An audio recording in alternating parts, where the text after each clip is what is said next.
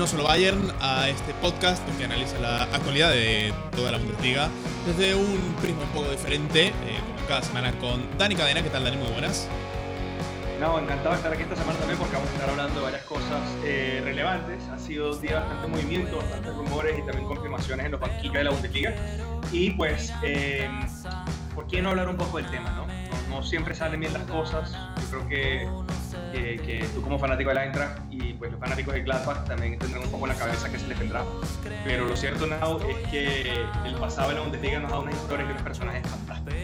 Sí, porque lo que nos eh, reúne en el día de hoy es hablar de entrenadores que quisieron dar el salto de nivel dentro de la propia Bundesliga y nunca lo lograron. Eh, tenemos un rico top 10 a raíz de la confirmación ya oficial de que a disfrutar el entrenador del Eintracht de Frankfurt, una de las grandes sensaciones de la Bundesliga, eh, equipo que probablemente sea de Champions la próxima campaña, eh, pierde a su entrenador, eh, pierde a discutir que se marcha al Borussia Mönchengladbach, que va a pagar un mínimo de 7 millones y medio de euros por esa cláusula de recesión que abona el técnico austriaco, que puede llegar a pagar 12 millones y medio, según la información de Sport Times, si el Eintracht finalmente se mete en Liga de Campeones y que eh, además, dentro de esa cláusula de recesión también hay algunos otros variables. Eh, es una cantidad muy fuerte que recuerda que el Gladbach ya va a recibir 5 millones de euros eh, por el pago de la cláusula de su actual entrenador, de Marco Rose, que se marchará al Borussia la próxima temporada. Es una temporada de mucho movimiento en los bancos en la Bundesliga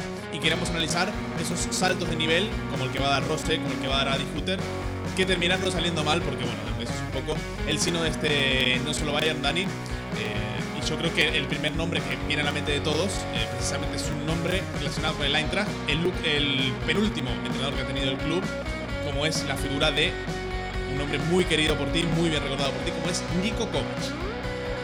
Me risa que es muy bien recordado por ti. Em, sí, a ver, Nico Kovac hizo por Eintracht, por de Frankfurt muchísimo, ¿no? Yo creo que tú mejor que nadie lo puedes explicar. Campeón de Copa, partidazo, equipo como Europa, mil cosas hizo Nico Kovac.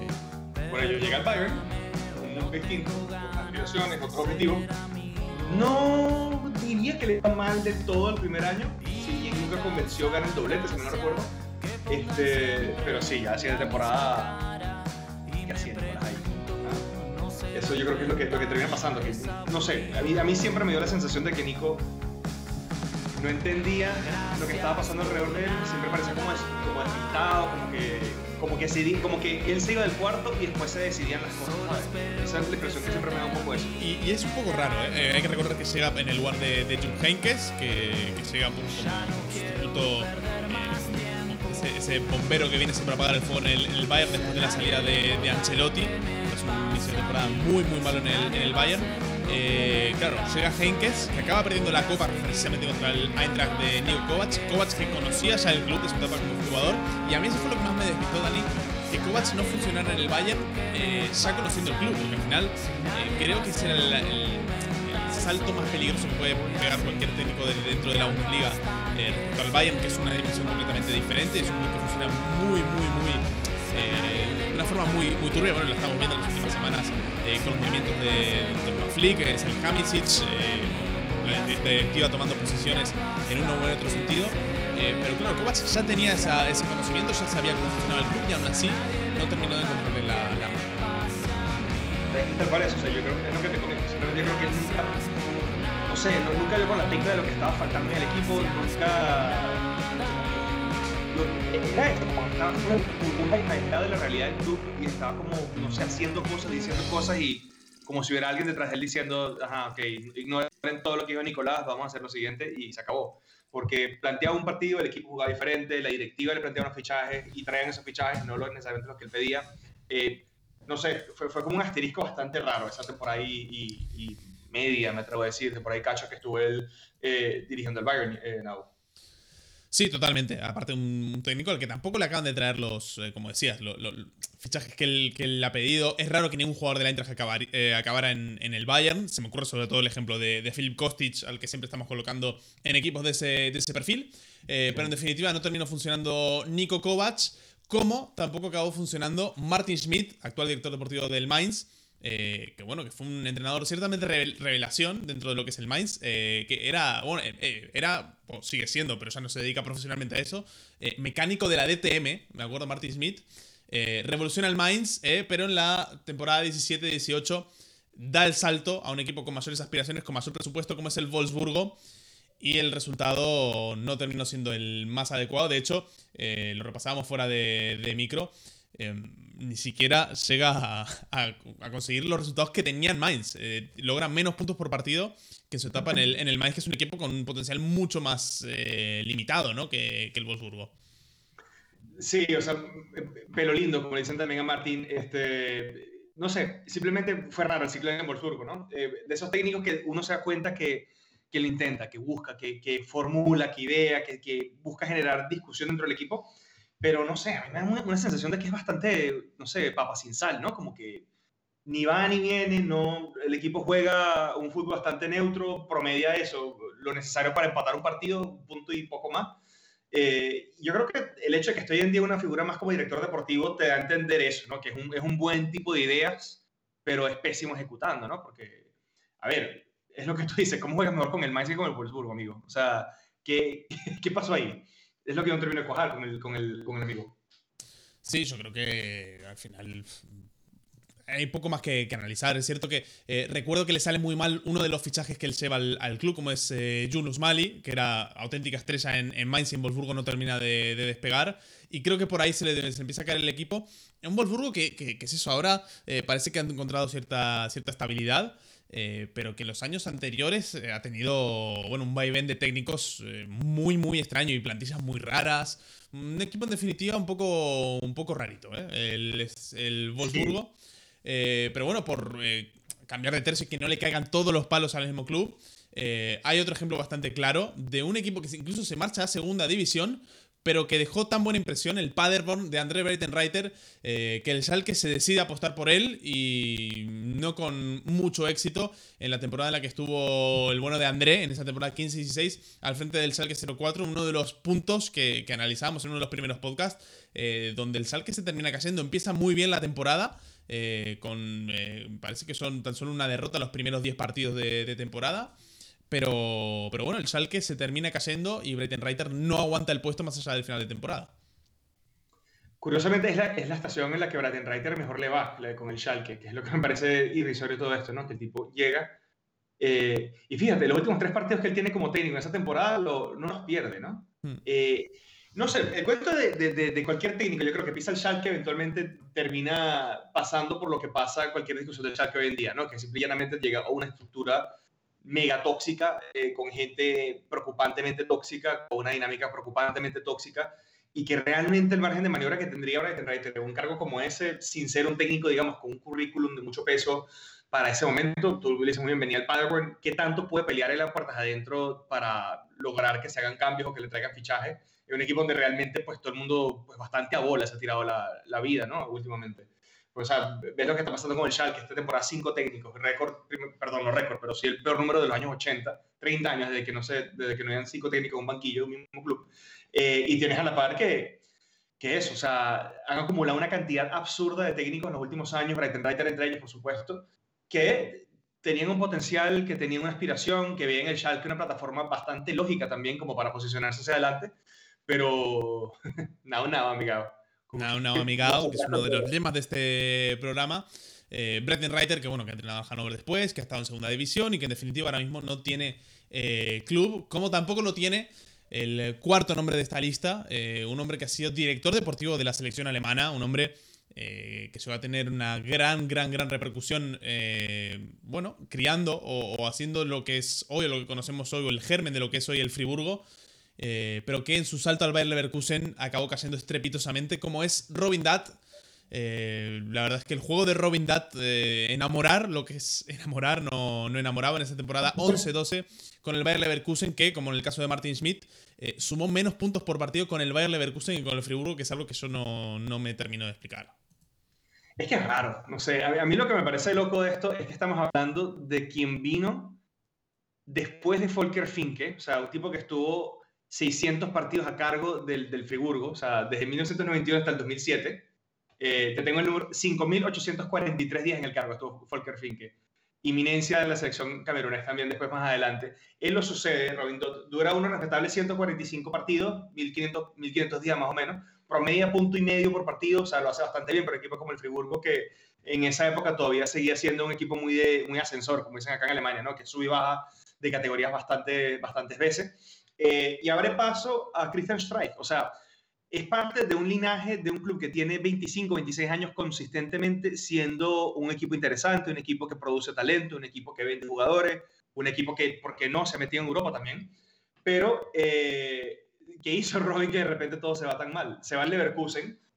No, no, no dura poco, dura 37 partidos, es decir, un poco más de una temporada. Eh, pero, pero, ¿qué pasó allá? O sea, simplemente todo empezó a desmoronarse después de ese paso, ese, ese salto a la grandeza, ¿no? Suelta el banquillo. No le dejan terminar la temporada porque es que, claro, eh, para empezar, repasemos lo que era la plantilla. Aquel equipo con Berleno y René Adler a la portería. Eh, Leno a sus 19 años que ya empieza a jugar mucho. Eh, pero bueno, después en defensa, gente como Chorluca, Michael Kadlec, Omer Toprak. Ya estaba por ahí, estaba Manuel Fiedrich todavía, Lars Bender, Stefan Reinhardt, Simon Rolfes, Michael Balak, todavía, Tranquilo Barneta, Andrés Schurle. Eh, Sidney Sam, que era uno de los extremos de la liga, eh, en definitiva, un, Stefan Kisling, eh, Derdy Joke en sus, en sus mejores épocas, y ese equipo se queda fuera de Liga de Campeones. De hecho, no termina la temporada Robin Dutt y, bueno, se hace cargo del equipo, aquella dupla liderada por, por Sami Hipia y por Sasha Lewandowski que tampoco consiguen regresar el rumbo del equipo. Pero claro, más derrotas que victorias en, en, la etapa Robin Dutt con ese equipo. Absurdo. Es casi que jugó 37 partidos, un número impar, y quedó con 15 derrotas y 14 victorias. O sea, el tipo muy, muy, muy neutro. Realmente que el impacto. Andrés Schurre también está en ese Leverkusen. también. Renato Augusto, Gonzalo Castro, un, auténtico paso. Es que estaba bueno ese equipo. Simon Rolfes también seguía ahí activo. Reinhardt, que todavía defendía. No, este Leverkusen estaba bueno, la verdad. Bastante, bastante bueno. Qué bueno Robin Hood, cómo se cargó el mejor Leverkusen en años. sí, sí, sí. Hay, hay otro más, que es el, el, quinto nombre que metemos en, en la lista un técnico que a mí siempre me ha gustado mucho, pero eh, que francamente, eh, desde que salió de su zona de confort, eh, lo hizo muy mal. Hizo 154 partidos con el Augsburgo, es el técnico que asienta al Augsburgo en la Bundesliga, pero que a la hora de dar el salto al Salque 0-4 em, le da francamente mal y de hecho su experiencia posterior en Stuttgart le va incluso peor, con 0,7 puntos por partido en 27 encuentros en, en el conjunto del Stuttgart.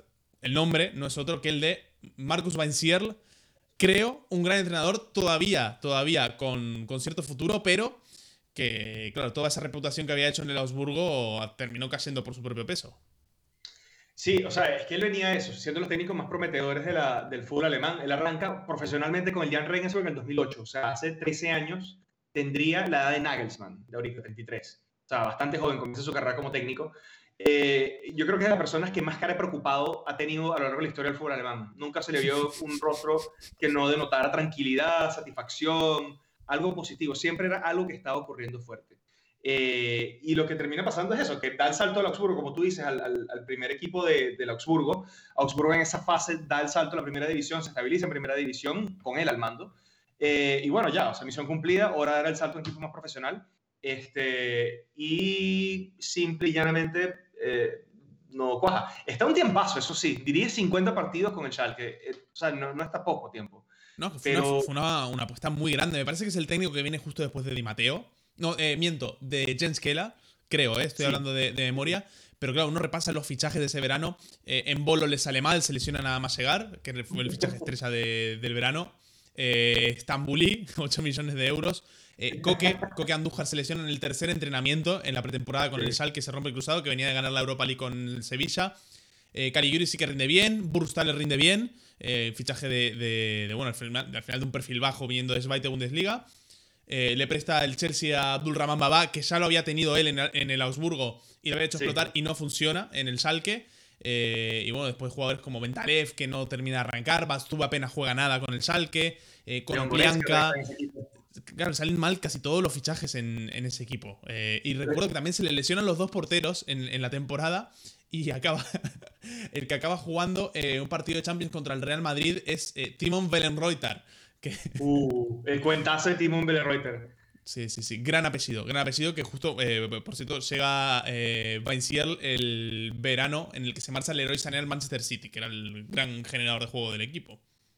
Es que mira, o sea, el mediocampo que tú ves ahí de ese Schalke es tan, es tan raro, porque te dice, te dice las realidades en las que se encontraba ese equipo un poco, ¿no? Porque por un lado tienes a Leon Goretzka, Bentaleb, que llegaba al Tottenham siendo un jugador de los más interesantes, Stambuli, que llegaba al PSG siendo, digamos, descarta el PSG, pero con cierto nivel, Winston McKennie como uno de los principales, obviamente, nombres a, conocer y rescatar del, del Schalke más adelante, que vendía en la Juve, Max Mayer, que era también de los jugadores más, más importantes, más interesantes de la sub-21 alemana de esa temporada, Alessandro Schoff, que mal que bien siguió siendo relevante, Caligiuri, Konoplianka, Imbolo, o sea, tenías una lista de jugadores bastante interesante, bastante llena, o sea, y comparado con, con, con cómo es el plantel hoy por hoy, del Schalke, mira, cielo y tierra, ¿no? Pero yo creo que ya estaba sintomático de lo que estaba ocurriendo en el equipo, ¿no?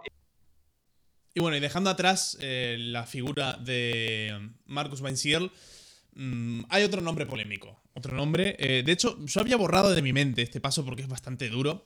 Pero eh, todos conocemos a Pito Estuega. bueno, recientemente. bueno, recientemente no. hace un par de temporadas el auténtico hombre club en el Colonia, 168 partidos. El hombre que devuelve al Colonia a la Bundesliga, que acaba siendo destituido porque el equipo no termina de ir bien en la temporada 17-18 eh, y que una semana después de ser destituido como técnico del Colonia, llega al Borussia Dortmund para sustituir a Peter Voss en lo que fue una temporada desastrosa del conjunto de Dortmund.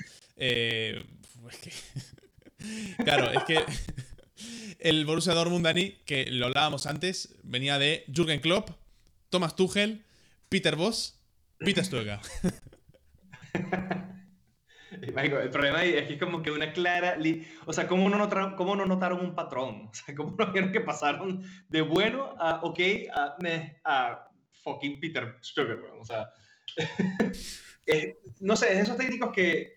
A mí una de las cosas que más me molesta del fútbol, mejor dicho, es que esas industrias en las que lo puedes hacer pésimo y tu recompensa es un mejor puesto.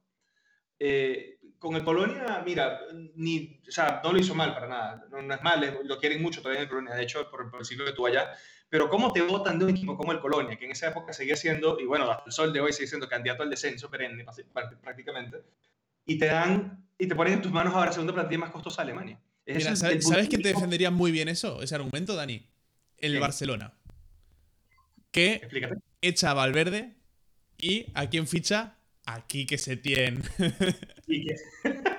bueno, pero eso fue una reacción más ideológica que, otra cosa, pienso yo. Sí, puede ser, puede ser. Pero bueno, esto al final, quiero decir, de los técnicos que había libres en ese momento, seguramente fuera el mejor en pleno mes de diciembre. Pero claro, es que al final el equipo, eh, eh, estamos hablando de un Borussia Dortmund que se clasifica como cuarto a la Liga de Campeones, 55 puntos, igualado con Hoffenheim y con Bayer Leverkusen en esa temporada. Eh, o sea que se mete por, por, nada. Eh, por, No, no, por diferencia de goles se mete. De hecho, eh, es, literal, se mete por tres goles en, Champions, porque el Hoffenheim tiene 18 de diferencia de goles, el Dortmund tiene 17 y ya el quinto es el Bayern Leverkusen con 14. Eh, entonces, un poco para poner en contexto lo, que fue esa temporada. Con, bueno, con una, con una plantilla como siempre tiene el Dortmund, la segunda mejor plantilla de Alemania. Sí, o sea, es rarísimo. A mí eh, es de esa, es bundesligismo puro. O sea, yo creo que el, el Dortmund al final, en esencia, representa mejor la Bundesliga que otro equipo porque hace las cosas típicas. O sea, ¿quién carajos anuncia la salida de un técnico en la mejor racha de resultados que ha tenido el equipo eh, en años? ¿Quién anuncia la llegada de un nuevo técnico y la salida de otro? O sea, todos los movimientos son muy, muy, muy, muy de la Bundesliga. Y Peter yo creo que fue un buen caso de cómo funciona un poco la meritocracia en, el fútbol alemán, que no es tan meritocrática como uno pensaría para los alemanes. Este, y sí, Dortmund es un especialista en hacer este tipo de cosas, ¿no? Y bueno, y si no es muy lejos de Dortmund, tenemos al gran especialista en, creo que lo, comentabas antes, Dani, eh, en este, bueno, mercadeo de entrenadores que no terminan de salir del todo bien. Eh, hay un ex entrenador del Augsburg, que de hecho creo que es el sucesor de Markus Weinziel en el Augsburgo, que lo hace bien, hace un trabajo decente. Eh, acaba pasando también por las categorías inferiores de la selección alemana para dar el salto esta temporada al Salque 0-4 para estar, eh, bueno, toda una vida, ¿eh? 11 partidos, eh, no hablamos de otro, sino de Manuel Baum, que a sus, 41 años, bueno, se va un par de meses en el retiro porque seguro que esos 11 partidos con el Schalke dieron bastante de sí. Él viene de un pueblo llamado Dingolfing. ¿Qué clase de sitio se llama así? Esa era mi, primera pregunta que tenía. Segundo, eh, promedia 0,64 puntos por partido. 11 partidos jugó. Es decir, Pero, hay, hay, un disclaimer aquí. ¿Cuál es el disclaimer? Promedia tantos puntos porque tiene un partido ganado que es en primera ronda de la Pokal contra el Schweinfurt Nullfier. No, Nullfünf. que, se me van los nombres. Se me van los números. Eh, pero bueno, todo lo demás. Eh, claro, jornada 3. Es que claro, empezamos porque el Schalke cambia de entrenador después de la jornada 2. Echan a David Wagner. claro, o sea, la temporada promete. Eh, pierden contra el Leipzig, empate a 1 contra la Unión Berlín, pierden 3-0 el derby contra el Dortmund, empatan contra el Stuttgart en casa, empatan en casa del Mainz y, empieza la, racha triunfal. Eh, derrota 0-2 contra el Wolfsburgo, pierden 4-1 en Mönchengladbach, pierden 0-3 en casa contra el Bayer Leverkusen, empatan contra sus ex, contra el Augsburgo 2-2 y eh, acaba siendo destituido en la jornada 12 después de perder 0-2 contra el Friburgo y estar ya consolidado en, en, posiciones de descenso con 4 puntos cuatro puntos. Es que eso es lo... Qué fuerte que tu mejor resultado, al margen tu 4-1 contra un equipo de la, Liga Regional de la Baviera, literalmente, el Schweinfurt, eh, fue un 2-2. Tuvo 2-2. O sea, tuvo 2-2-2, mejor dicho. Contra el Mainz, contra el Augsburgo y ya, de resto perdió todo. Un 1-1 contra el Stuttgart. Ok, ese puede ser quizás más meritorio porque, bueno, el, el Stuttgart de Matarazo la verdad es que es bastante bueno, pero qué caos, pana. A mí, o sea, esta lista me, me, gusta hacerla porque me, me humaniza me hace sentir un poco de empatía por, por, por este por, criatura que cayó en la mano del Schalke. Porque si quieres queriendo va por el tercer técnico del Schalke ya hablando, creo. No, este... más, más, más, eh, de hecho, bueno, vamos a repasar. Eh, esto es eh, puro directo. el Schalke, claro, es David Wagner. Después es Baum. No, no, no, no, no, sí, sí, es temporada por cinco, me refiero, que es el tercero que tocamos en esta lista nada más, o sea... Ah, claro, sí, sí, sí, sí, sí, sí, sí, totalmente, totalmente. Schalke, ¿qué hay que hacer este podcast sin el Schalke? Todos los fines de semana Cuando me siento mal, miro el Schalke y, y, me alegro un poco. Eh, el Salgue que, que, por cierto, volvió a ganar este pasado fin de semana. Y bueno, nos alegramos por, por el Salque, que está tan solo 13 puntos de la permanencia. Tú sabes que ellos tienen que. Les quedan 7 partidos, creo que es la vaina, 8 partidos. menos, menos, son 6. Claro, no hay dicho que quedan 6 partidos. Son 18 puntos y están a 13. Te lo pongo así, exacto. si no gana el que viene, ya están eliminados, básicamente. No, no, no, no, van a seguir vivos. Yo creo que van a seguir vivos. ¿Tú te imaginas que se enrachan estos tipos con el técnico del, ex técnico del Darmstadt y sacó y no se salvan, pero por lo menos le, arruinan la vida a un poco de gente? Porque eso es lo que va a pasar. Me, gusta, esta deriva. Vamos a, vamos a abrir ese, ese melón. A ver, calendario del Schalke 04, los últimos seis partidos. Eh, el Schalke eh, viaja a Friburgo. Sé que Frankfurt está por ahí. Sí, Frankfurt es el penúltimo. Frankfurt es el penúltimo que podría tener esa clasificación para Champions, por, por cierto.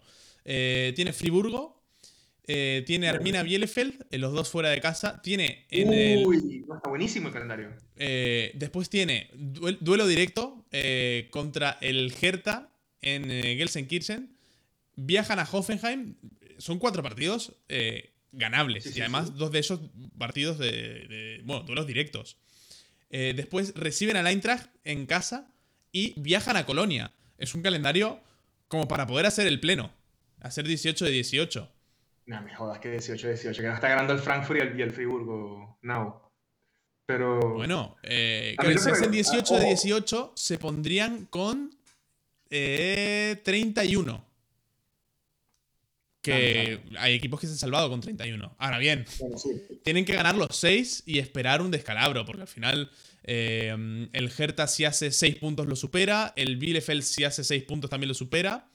Y el Colonia está también en buen puesto de descenso. Pero, claro, juega contra tres rivales directos en esta recta final. Que de hecho, yo creo que, el Schalke va a ser juez dentro de la pelea de, la permanencia en, Bundesliga. Eh, pero claro, si el Hertha o el Arminia Bielefeld ganan, tres, ganan dos partidos de los que les quedan, eh, ya van a quedar por encima del Schalke sí o sí. Bueno, encima del Schalke quedamos sí o sí tú y yo incluso, pero el tema es que, a ver, se pueden cargar la campaña admirable del Bielefeld, se puede encargar la campaña admirable del Hertha, se puede encargar la campaña admirable del Hoffenheim y la del Colonia. O sea, ¿Tú te imaginas que estos tipos terminen sin querer queriendo definiendo el descenso? No, no, porque... yo creo que lo van, a, lo van a definir, ¿eh? Porque creo que no están jugando peor que varios de esos equipos ahora mismo. Así que, ojo, ojo, porque el Schalke ya no se juega nada. Eh, el Schalke ganó a Augsburgo, que está en tierra de nadie. El Friburgo, en las últimas, en las últimas jornadas, podemos decir que un poco meh. Y, de hecho, eh, da la sensación de que tampoco se juega gran cosa con 37 puntos. Eh, así que, bueno, eh, veremos. Veremos, pero me gustaría que el Schalke estuviera vivo hasta las últimas jornadas. Me gustaría. El Eintracht puede estar ya clasificado como cuarto, aunque igual puede o, quiere pelear la tercera plaza con el Wolfsburgo si sigue más o menos la dinámica de las últimas temporadas. Pero ojo, ¿eh? Ojo que, tenemos un aliciente más. Así que, bueno, para terminar muy rápidamente, Dani, habría que, repasar los últimos dos técnicos que, que tenemos. Uno no ha entrenado el Salque, pero, pero podría. Eh, que de hecho es lo, único que, le falta. Eh, como es eh, Bruno Lavadía, que en su historial tiene varios saltos hacia adelante. Pasa de Greuther Fürth al Bayer Leverkusen, por ejemplo. tiene también por ahí Stuttgart, pero sobre todo un salto del Hamburgo al Wolfsburgo, que no termina de salirle del todo bien.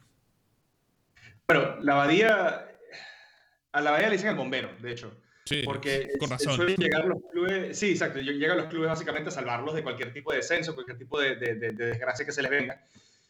Y lo hace bien, y lo hace bien. Eso es lo raro del asunto, que el tipo cuando llega en estado de crisis es como el hombre más sereno, moreno, tranquilo, buena nota, y salva a los equipos, saca a todo el mundo la pata del barro, pero después al final se, se queda un poco más de lo debido y la caga. Eh, yo creo que no hay una forma, no sé, decente de ponerla, que, que Brunito es bueno para las emergencias, pero malo para el largo plazo. Es, es, el, típico, es el típico chico al que le iban de rebote cuando terminaban con los novios, las amigas. Entonces, yo creo que es eso. No, y aparte como que te sume, te sume un poco en la mediocridad, ¿no? Porque es un técnico que propone muy poco. Eh, recuerdo a, a Javo, eh, nuestro amigo Javo, seguidor del, Stuttgart, eh, que se desesperaba.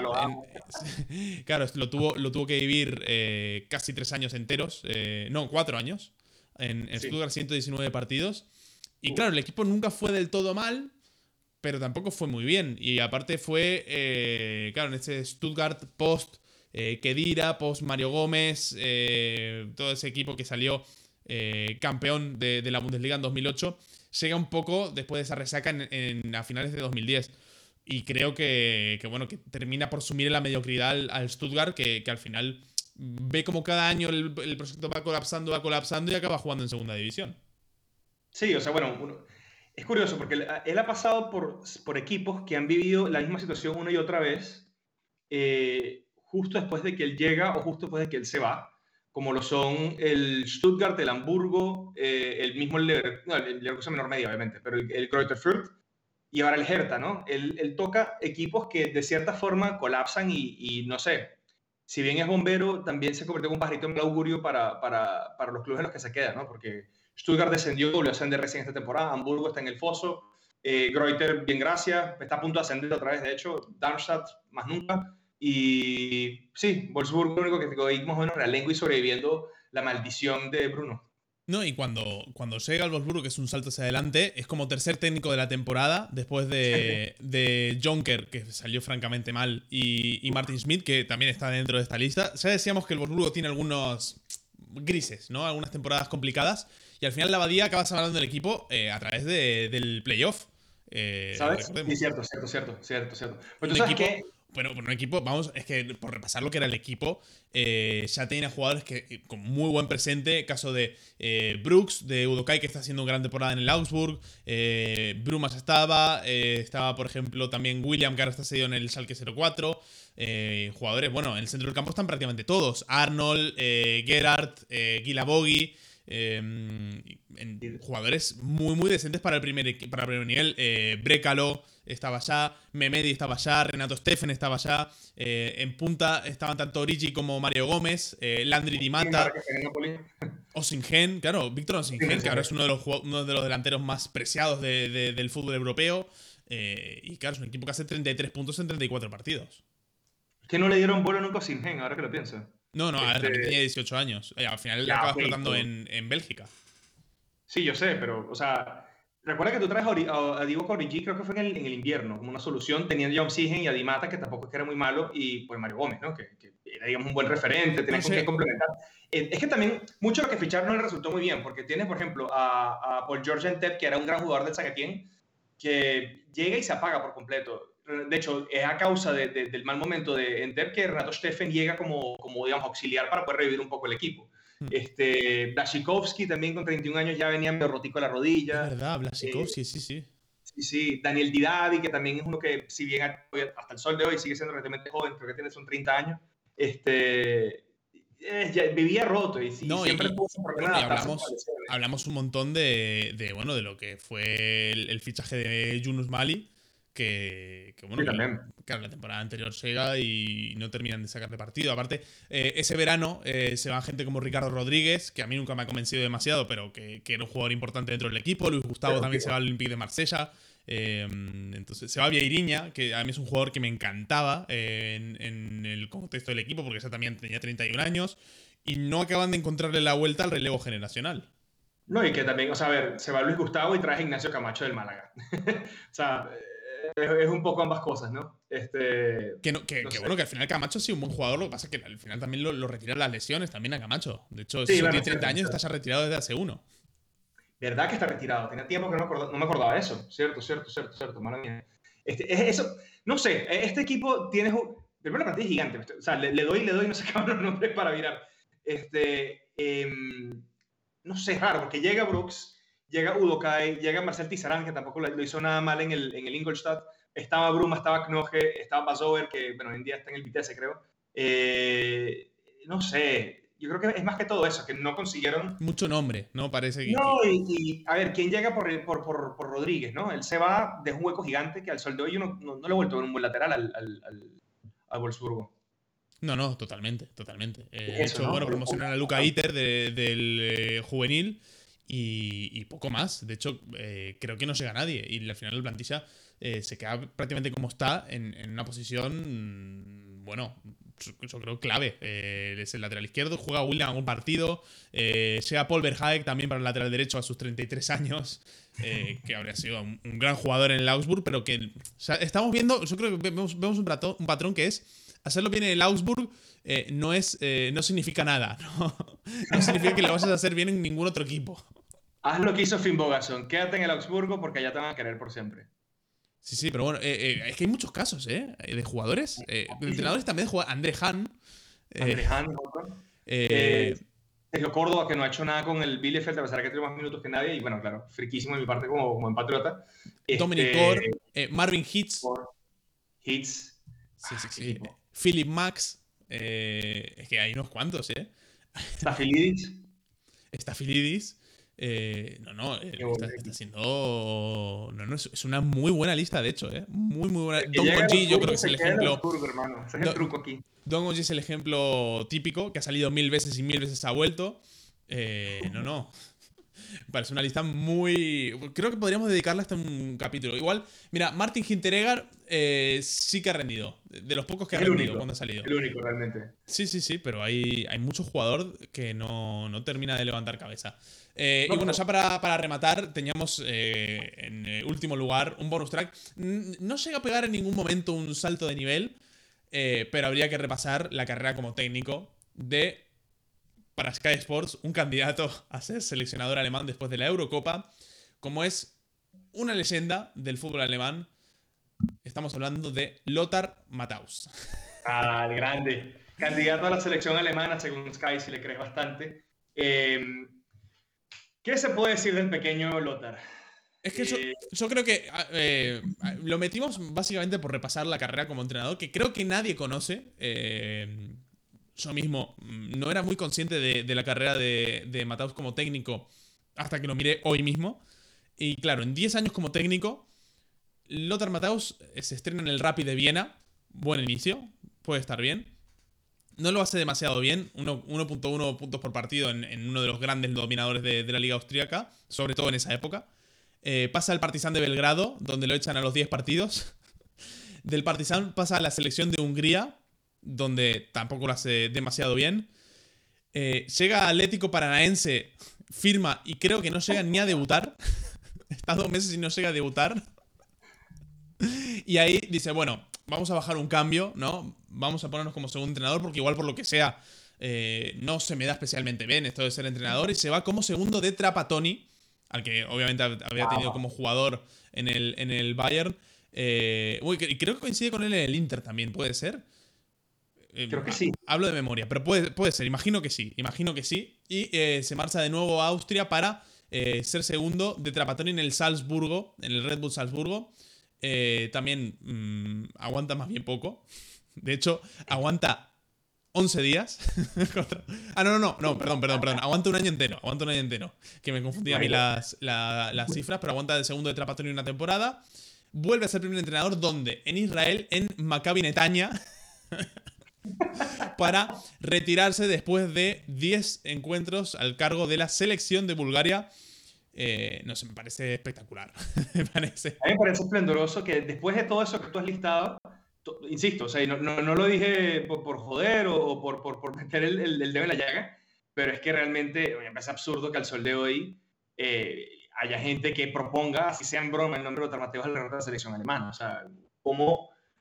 ¿Por qué? ¿Por qué lo quieres allí? ¿Por qué le harías eso a un país que ya está sufriendo bastante efecto de selección? Déjalo quieto. Le vas a poner Lothar Mateus, tipo que evidentemente no te de lo que está hablando este, a cargo de una selección más prestigiosa y con, más, más con realidad más complicada actualmente, porque Alemania no es que está bastante bien. Tiene jugadores, pero no sé, es como, es como raro el debate ese, ¿no?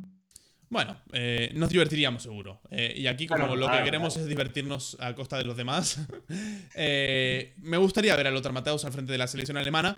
Como me gustaría volver a escucharte, Dani, la semana que viene, el próximo jueves, en No Solo Bayern. Bueno, les dejamos con toda la programación, como siempre, de mi Bundesliga, tanto en Spotify, en formato podcast, como también en otras plataformas. Y, por supuesto, las 24 horas del día, 7 días a la semana en www.mibundesliga.com. Volvemos la semana que viene con más. Eh, espero que te hayas divertido, Dani.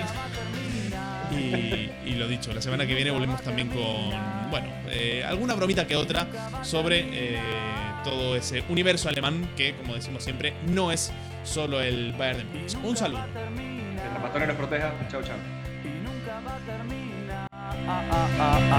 nunca va a terminar.